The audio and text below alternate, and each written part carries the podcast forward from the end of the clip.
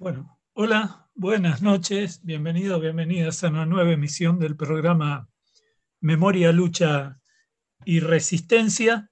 En primer lugar, queríamos darle un saludo, felicitaciones de cumpleaños a uno de nuestros fieles oyentes, a Pablo, que junto con Lina, María del Carmen y, María, y Mario Ernesto conforman la totalidad de nuestra audiencia.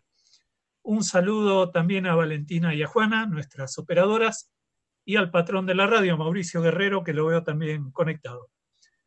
Antes de darle la palabra a Juan José, le quería pedir a Valentina que nos ponga al aire el saludo que nos hacen llegar nuestros oyentes de otros países. Entonces, por favor, Valentina, vamos con el primer audio. Muito bom o seu programa, professor Vladimir. Vem aí Memória, Luta e Resistência. Fiquem ligados na Rádio Samã, a rádio mais ouvida em todo o Brasil.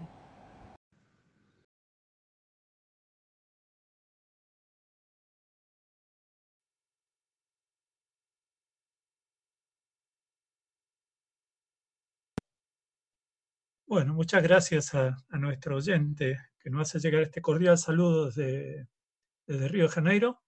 Y bueno, le paso la palabra a mi colega Juan José para la presentación del tema de hoy. Bueno, buenas noches a toda la audiencia. Eh, hoy, como eh, les habíamos señalado la semana pasada, dedicaremos un tiempo a, al, a la a la discusión en torno a las masacres que vienen presentándose durante las últimas semanas en el país. En, la, en, la, emisión pasada estuvimos hablando de Llano Verde,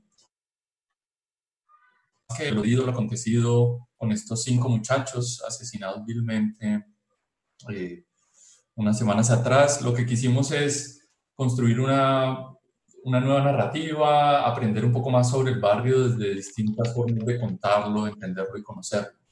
Eh, de todas maneras, eso inevitablemente nos lleva a la pregunta a nosotros y a la audiencia por lo que sucedió en ese, en ese contexto particular. Y eso se extiende a la experiencia de las masacres que estamos viviendo ya desde las últimas semanas con un nivel de intensidad pasmoso. Eh, de tal manera que ese es el tema de hoy. Para abordarlo hemos decidido tener a dos invitados. Por un lado está Juan Camilo Cook.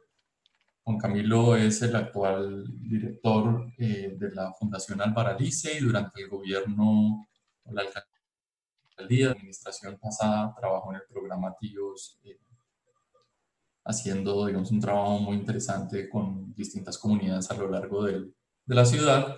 Eh, Juan Camilo nos contará un poco más sobre, sobre Llano Verde y paso a paso, en la medida en que reconstruye la experiencia, la presencia del Estado en la, configuración de este barrio, irá yendo, irá enfocándose en el tema de la seguridad y particularmente en lo sucedido eh, con estos cinco muchachos. Ese de alguna manera será el pie eh, para que después entre nuestra siguiente invitada, una que abordará eh, ya con mayor grado de detalle el asunto de las, de las masacres.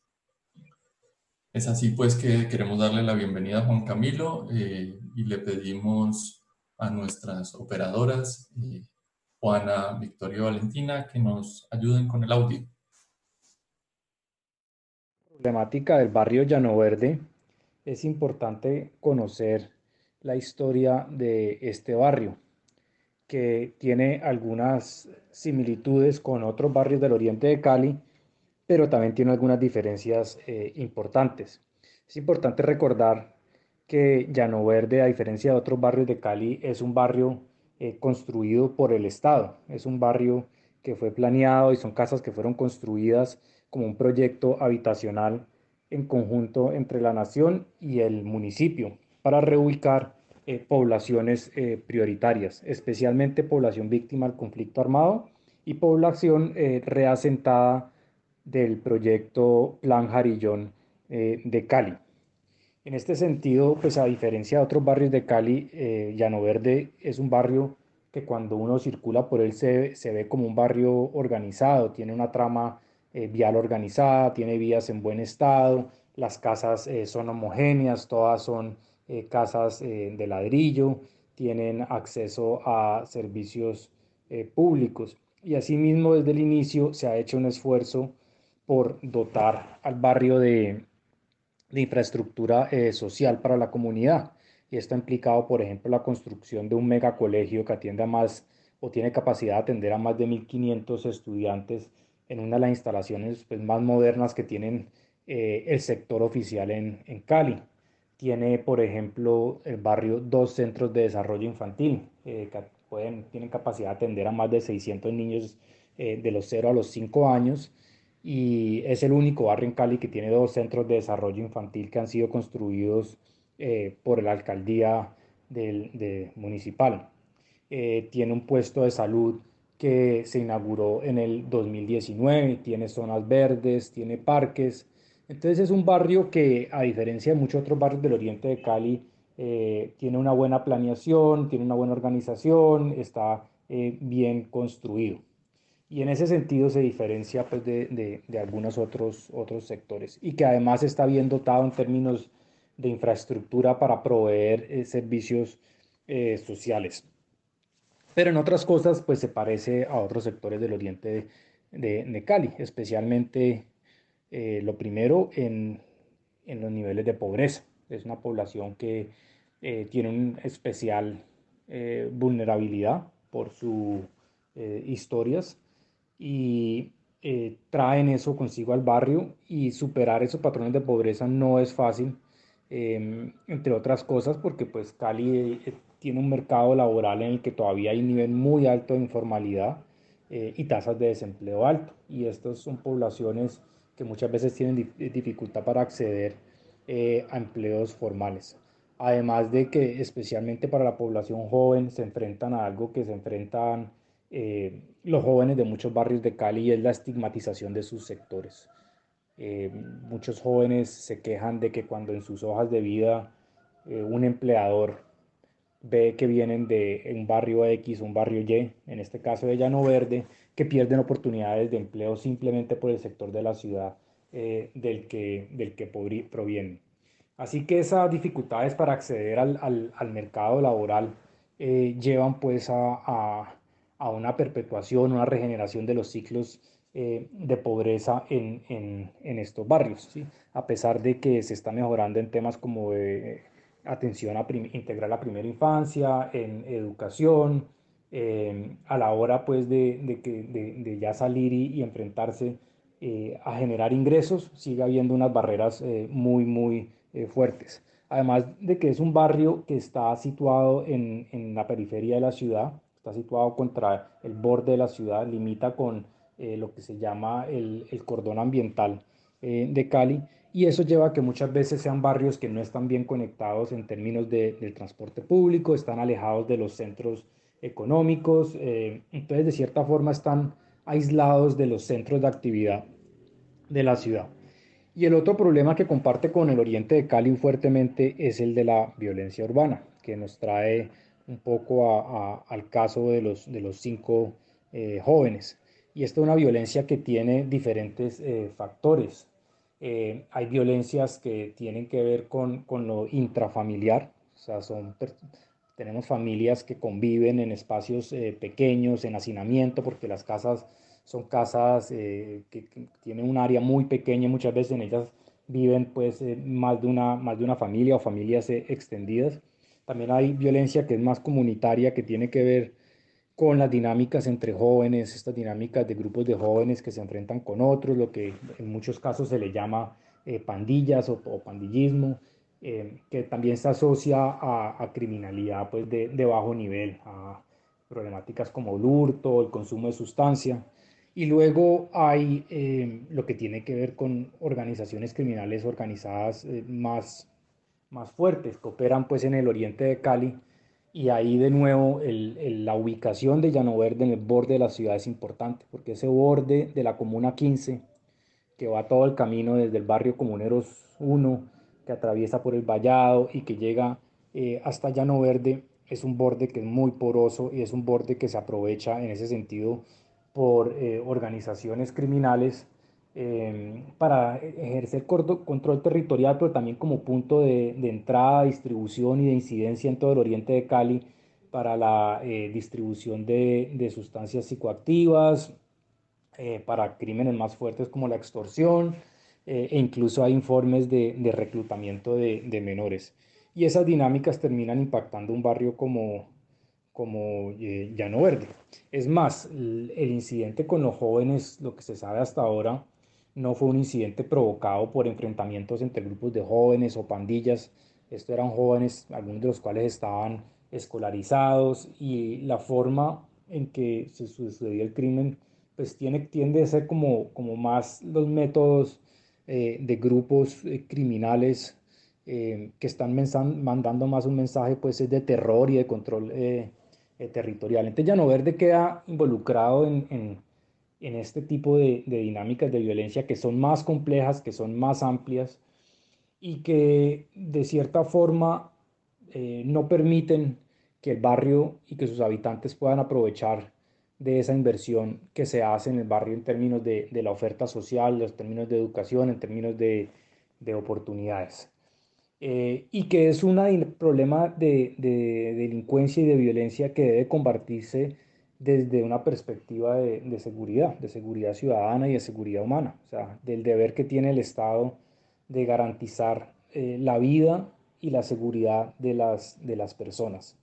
Entonces, sí, son barrios que requieren de inversión social, pero, pero Llano Verde es un barrio que ha tenido más inversión que otros barrios por sus características eh, particulares pero yo pensaría que desde lo institucional, eh, más que una respuesta puramente en términos de la inversión social, se requiere es una respuesta que garantice la seguridad de sus, de sus ciudadanos. Bueno, en el análisis de la masacre de los cinco jóvenes en Llano Verde, es necesario tener algunos elementos a la vista que nos permitan ampliar el panorama y hacer una... Entrevista que nos trae este colega, se agradece su, su disposición para, para, brindarnos esta información tan interesante y un reconocimiento a su trabajo. No debe ser fácil sostenerse en un, en un cotidiano como el que este colega afronta en, en su trabajo. Eh, bueno, reconocimiento también a, a este a este trabajo que este amigo invitado a nuestro programa viene sosteniendo. Entonces, si te parece, Juan José, vamos con el segundo audio. Este es un material que nos generosamente nos aporta Venus Pandales. Venus es integrante del Centro de Estudios Afrodiaspóricos y estudia nuestra maestría de intervención psicosocial. Y por supuesto también se le agradece su disposición para, para ofrecernos este análisis del tema que hoy estamos considerando. Entonces, por favor, Valentina, vamos con el tercer audio.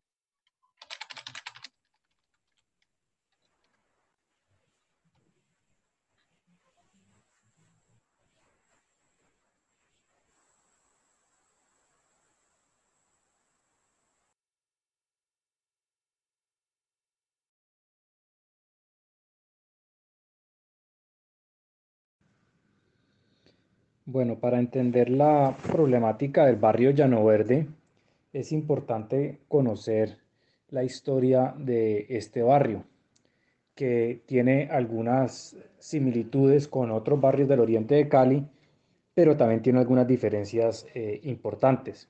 Es importante recordar que Llano Verde, a diferencia de otros barrios de Cali, es un barrio eh, construido por el Estado, es un barrio que fue planeado y son casas que fueron construidas como un proyecto habitacional en conjunto entre la nación y el municipio para reubicar eh, poblaciones eh, prioritarias, especialmente población víctima del conflicto armado y población eh, reasentada del proyecto Plan Jarillón de Cali. En este sentido, pues a diferencia de otros barrios de Cali, Llano Verde es un barrio que cuando uno circula por él se, se ve como un barrio organizado, tiene una trama eh, vial organizada, tiene vías en buen estado, las casas eh, son homogéneas, todas son eh, casas de ladrillo, tienen acceso a servicios públicos. Y asimismo, desde el inicio se ha hecho un esfuerzo por dotar al barrio de, de infraestructura social para la comunidad. Y esto ha implicado, por ejemplo, la construcción de un megacolegio que atienda más o tiene capacidad de atender a más de 1.500 estudiantes en una de las instalaciones pues, más modernas que tienen eh, el sector oficial en, en, Cali. Tiene, por ejemplo, el barrio dos centros de desarrollo infantil eh, que pueden, tienen capacidad de atender a más de 600 niños eh, de los 0 a los 5 años y es el único barrio en Cali que tiene dos centros de desarrollo infantil que han sido construidos por la alcaldía del, de municipal. tiene un puesto de salud que se inauguró en el 2019, tiene zonas verdes, tiene parques.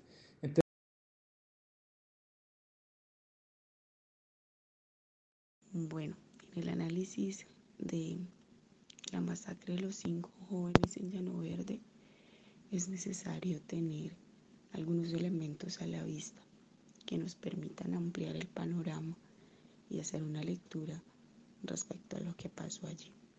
Estamos hablando de la vida de cinco jóvenes negros desterrados de sus territorios, jóvenes en un contexto de violencia. Eh, estamos hablando de jóvenes racializados y donde el racismo estructural opera en su contexto y en sus vidas de alguna manera, tener esto a la vista nos permite saber contextualmente cómo opera la vida en Llano Verde. Es muy interesante poder leer también cuál es la narrativa o cuál es la representación que tiene Cali respecto a Llano Verde. Y en ese sentido, hice un ejercicio de poder eh, rastrear de acuerdo a, Facebook como fuente. Entonces el día que mm, murieron los jóvenes, la narrativa de muchos ciudadanos de Cali eh, y una que me llamó muchísimo la atención fue como, eh, si es limpieza social, qué bien, Cali lo necesita. Ojo con eso. La segunda que me llamó la atención, allá viven todas esas ratas. Se dedican a tener hijos para no ponerles cuidado. ¿Qué implica pensar en Colombia al otro como una rata, al otro como un animal? Y aquí tendríamos que pensar que si pensamos el otro como una rata, ¿Qué implica una rata en Colombia? ¿Se mata? ¿Se deja vivir? ¿Es una amenaza? Pues efectivamente, se mata. Se mata y su muerte aliviana porque de alguna manera eh, rata representa peligrosidad, ¿no? Eso y ponerlo a hablar en el contexto y en la forma en que hemos reaccionado frente al hecho de la masacre, pues nos puede dar pistas de, cómo estamos actuando, de cómo nos pensamos el otro. Bembembe eh, menciona que cuando uno ve al otro, eh, o ese cuerpo más bien eh, de ese otro, me representa peligrosidad, me representa, representa la angustia mía, por así decirlo, pues esa peligrosidad debe de alguna manera, pues debemos buscar cómo quitarla, ¿no? Entonces estos cuerpos de estos jóvenes racializados representan peligro, pero no es porque sean peligrosos, es porque detrás de ellos hay una historia estructural de racismo es porque detrás de esos cuerpos hay una historia de vaciarlos de sentido, de vaciarlos de cultura, de vaciarlos de lenguaje, de vaciarlos del mismo cuerpo, incluso vivos, ¿no? Eso me parece supremamente importante a la hora de abordar lo que pasa en Llano Verde y cómo Cali la ciudad de, donde los guardianes somos todos, no pudo, no pudo ser guardiana de estos jóvenes. Y por no ser guardiana de la vida de estos cinco jóvenes negros, finalmente, y de muchos de sus jóvenes, hoy no hay nadie que pueda dar cuenta de lo que pasó en Llano Verde. No estamos hablando de jóvenes eh, con un pasado criminal, si a eso nos vamos. Estamos hablando de seres humanos que aún así, si tuvieran un pasado eh, criminal o, o violento, merecen vivir. Pero esta ciudad, pero estos seres que la habitamos, dejamos morir para vivir y la vida es para quienes. ¿Quién vive en esta ciudad y en qué condiciones? ¿Qué cuerpos merecen dolor y qué cuerpos no? ¿Acaso estas madres ¿Acaso estos jóvenes merecen el, destino en que terminó sus vidas? Es muy interesante poder leer eso. ¿Qué cuerpos merecen morir y qué cuerpos merecen vivir? Y esos cuerpos que merecen vivir, ¿cómo justifican la muerte del otro? Y cuando de justificaciones se trata, empezamos en el discurso a hacer preguntas como ¿qué hacían allá? es que el lugar donde viven no, no, se puede esperar nada. Eh, es que en el distrito no vive sino ese poco de gente eh, negra, esa gente de Tumaco, esa gente que no es de Cali. Esa es la justificación finalmente. Creo que la condición humana debe ser revisada, la narrativa que tenemos, la posibilidad de poder tener empatía con el otro, la posibilidad de defender la vida por encima de cualquier cosa y defender la vida de quienes habitan este lugar. Em, allí hay un marco amplio de lecturas y unas lecturas que debemos afinarlas finalmente en las narrativas de seres humanos que somos, en la narrativa de la Cali y cómo la Cali lee al distrito, y cómo la Cali lee sus cuerpos negros, y cómo la Cali justifica la muerte.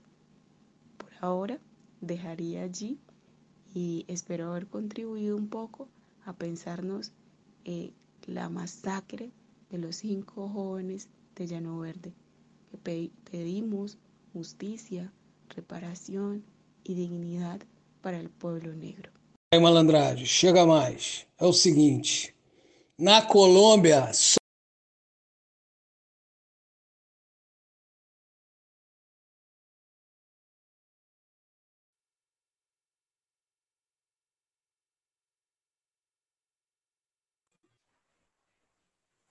Bueno, esa era eh, hablando desde su, experiencia relacionada con estos temas, pero su experiencia de vida a la vez. Bueno, esa era eh, eh, hablando desde su, experiencia relacionada con estos temas, pero su experiencia de vida a la vez. Bueno, esa era eh, hablando desde su experiencia relacionada con estos temas, pero su experiencia bueno, eh, esperamos retomar eh, esta discusión la semana entrante. Eh, hablaremos un poco sobre las masacres para cerrar algunas ideas en vista de que el tiempo se está terminando. y esto lo empataremos con una discusión que empezaremos a adelantar sobre la JEP.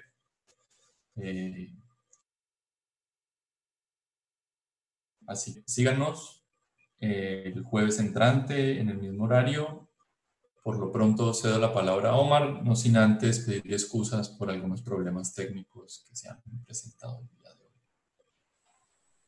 Bueno, me sumo a las excusas y bueno, y acompaño la expectativa temática de Juan José en cuanto a la posibilidad de retomar algo de lo que hoy se esbozó y quizás faltó tiempo para discutir.